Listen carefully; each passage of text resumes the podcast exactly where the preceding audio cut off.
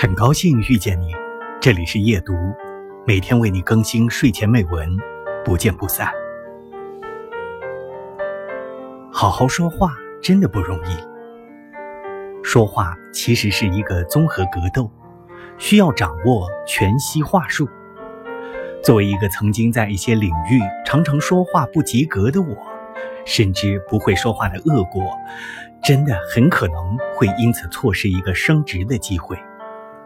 或者因此错过一个投资机会。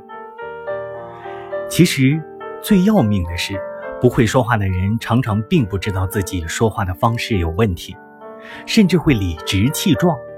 比如我，很久之前曾经不以为耻，反以为荣的这样为自己开脱：我这个人说话不会拐弯抹角，只会直来直去。